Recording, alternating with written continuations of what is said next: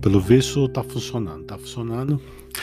E aí, pessoal, tudo bem? Tô aqui gravando mais um episódio do meu podcast da forma antiga, da forma roots. Nós estamos ao vivo também no Facebook. É, tô transmitindo pelo, pelo Facebook, pela plataforma Zoom.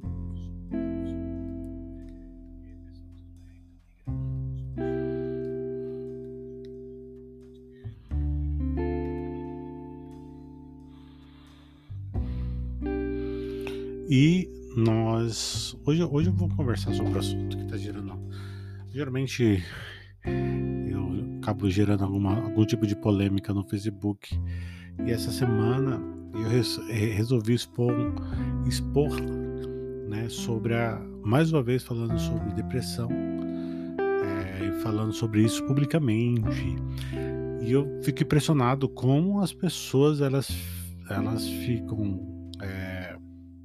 Constrangidas em falar sobre isso, né? É, eu não tenho constrangimento nenhum de abrir publicamente as minhas, fra minhas fraquezas, né?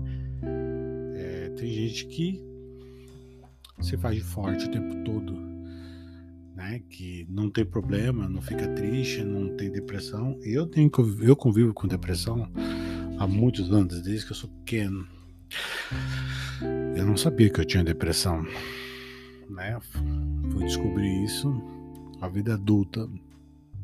Mas eu tenho que lidar com isso. Eu preciso lidar com as minhas fraquezas, que são muitas, inúmeras. Né? Eu, muita gente me aconselhando, me dando conselhos, conselho de vida, conselho do que eu devo fazer, o que eu devo não fazer. Ah, gente, olha, eu já ouvi de tudo nessa vida, né? Já ouvi de tudo, já fiz de tudo que eu poderia fazer para poder é, vencer a depressão e, não, a depressão não se vence. A depressão você convive com ela, né? Você convive porque ela vem de uma hora para outra, vem devido às circunstâncias, a, a, problemas e a dificuldades e você tem que passar por ela, tem que superar elas. É, a depressão ela não tem nada a ver com vida espiritual. Tá?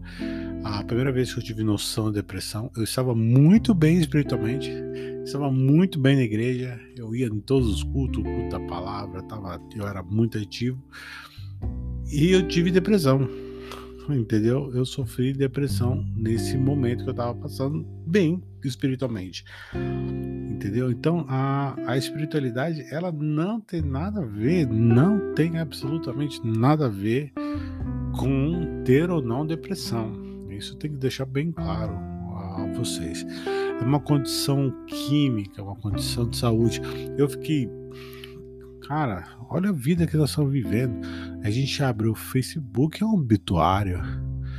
É gente morrendo o dia inteiro, com todos os tipos de problema. A gente está passando por uma crise, nós temos problemas pessoais, problemas profissionais. Nós ficamos dois anos dentro de casa, trancafiado, né? Ficamos aí passando por situações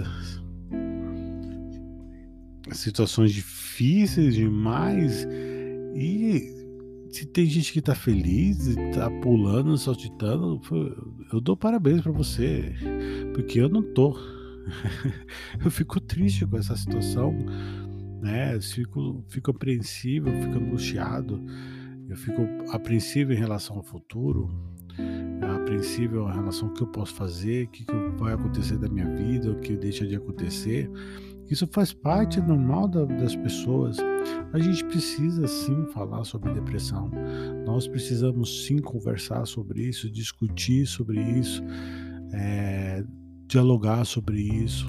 Alguém, você precisa encontrar um caminho de desabafar. Eu tenho acompanhamento. Eu não, não sou uma pessoa.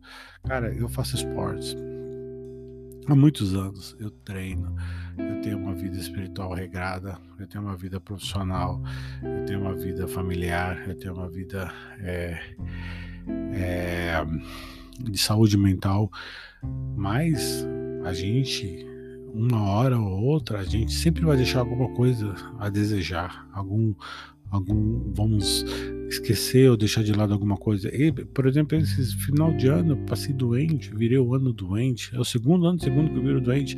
É o segundo ano seguido que eu viro com Covid. Superando a Covid mais uma vez, entendeu? Então Deus tem me feito forte e corajoso. Falar sobre doença, sobre essa doença, não me faz fraco. Semana retrasada morreu um, um saxofonista famoso no Brasil. Ele se suicidou-se vivia anos com depressão e ele postava nas suas redes sociais que estava tudo bem, que a vida dele era ótima, ninguém desconfiava de nada. Então até quando a gente vai ficar com esse no mundo da luluzinha, no mundo da hipocrisia, gente? A gente precisa falar sobre isso. E músico, artista, ele passa por vários momentos isso na sua vida.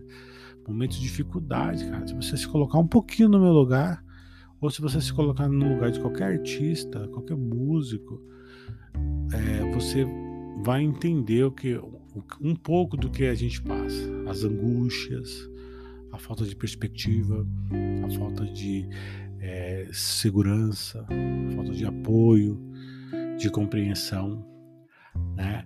É, você se colocando um pouquinho no lugar do músico, do lugar do artista, você vai começar a sentir um pouquinho da pele. Agora imagina só, imagina só, um professor, um artista, ele o tempo todo ele está se doando ao próximo. Ao tempo todo ele está se colocando no chinelo do próximo, se colocando no lugar do outro.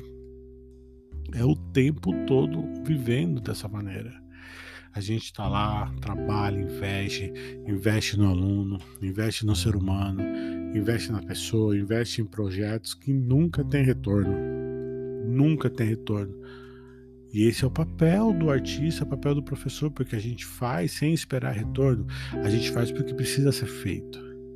Né? E vai ter momentos que você vai se frustrar, que você vai se, se entristecer, que você vai ficar triste, que você vai perder as esperanças.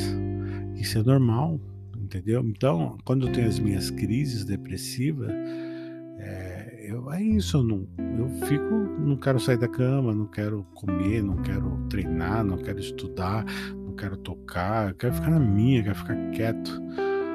Né? Só que eu preciso desabafar, eu preciso ter uma válvula de escape, eu preciso dizer o que eu penso, o que eu acho, entendeu? Se eu não fizer isso, eu explodo, entendeu? Eu sou um ser humano falível, eu sou um ser humano cansado né? Eu trabalho muito, eu estudo muito, eu me esforço demais para fazer alguma coisa é, que seja relevante, que seja interessante.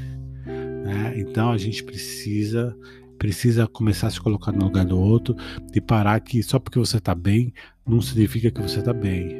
Né? É, nós que estamos dentro da igreja precisamos falar mais sobre depressão.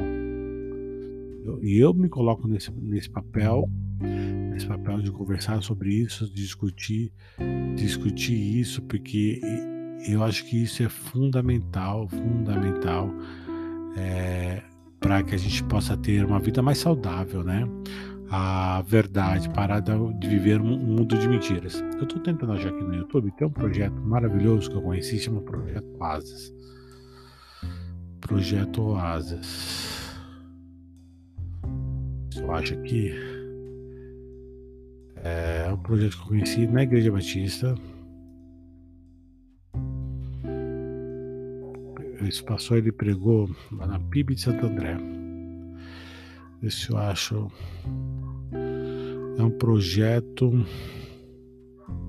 É um projeto que lida com. É, e lida justamente com obreiros, missionários, pastores que estão passando por momentos de depressão. É um você vai ter não só um conforto espiritual, como um conforto também psiquiátrico, psicológico. Né? É...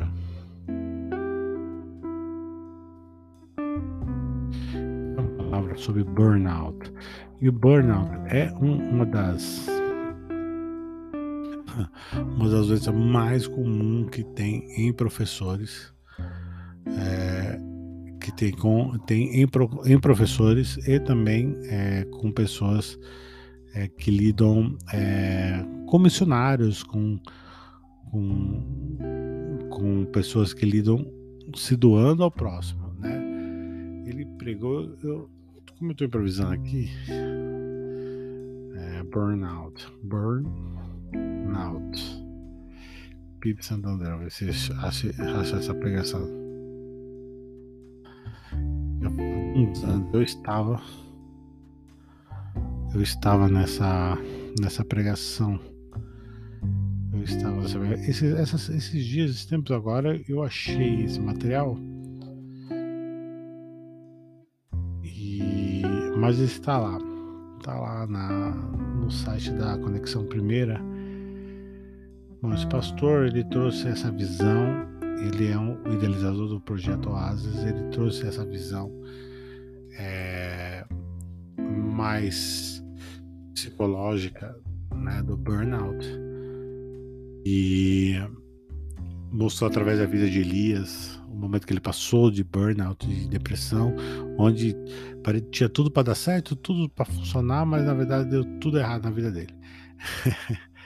é, então é muito complicado. Aqui até o Felipe mais Felipe Teixeira, que é um querido amigo, estava é, conversando comigo, é, falando sobre crises, né? Ah, tá aqui. Vamos marcar. Vou até conversar com ele depois. Vamos conversar com mais o Felipe Teixeira. Vamos conversar sobre isso. Acho que a gente tem que conversar, tem que trocar ideia. Aqui, a, a doutora Aline é minha, minha psicóloga. É, tive que remarcar hoje que eu precisei. Tô de mudança. Tô de mudança. Bom, enfim. Eu tinha falado com o Eliel esses dias. Eu, eu, acho que eu tinha mandado, mandado para ele mandar, deixa eu ver se, se eu acho aqui a pregação que é o Ministério Oasis.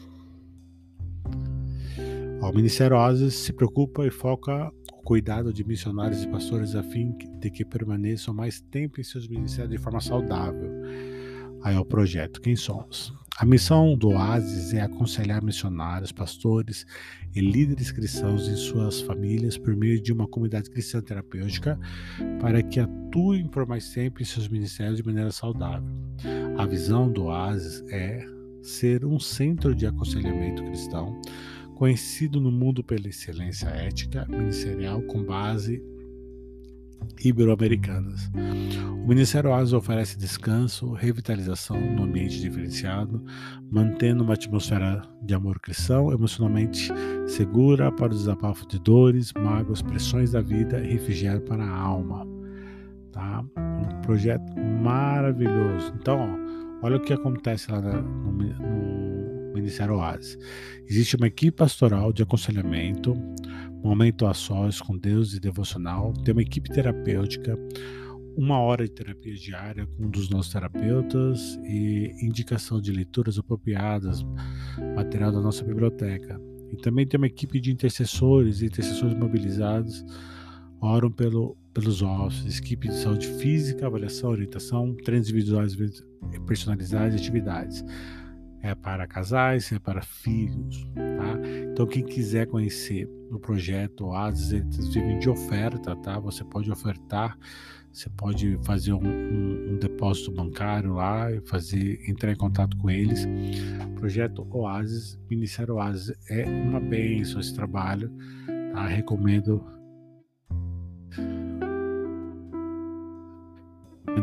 recomendo todos que puder conhecer esse ministério, vá lá e dá uma força para eles, né? Dá uma folha, uma força para eles. É, isso é muito importante, tá? Tem muito pastor, tem muita igreja passando por dificuldade, por momentos momentos, cara. Eu sou líder, cara. Eu trabalho com liderança. Eu trabalho com pessoas, eu trabalho com seres humanos. Eu tô me doando a pessoas o tempo todo. Eu tô sendo sugado espiritualmente. É, você vai lá e ouve o problema de todo mundo, as dificuldades, as coisas que estão acontecendo. E isso, aquilo lá, e quando você se coloca no lugar do próximo, você vai sentindo essas dificuldades. Você vai sentindo as dificuldades, você vai sentindo a dor do próximo. Tá entendendo? Eu sou uma pessoa extremamente sensível, sou extremamente sensível, não só à voz de Cristo Jesus, mas também à voz do próximo. Então eu acabo me colocando no lugar das pessoas, daqui a pouco eu estou sentindo a dor que ela está sentindo.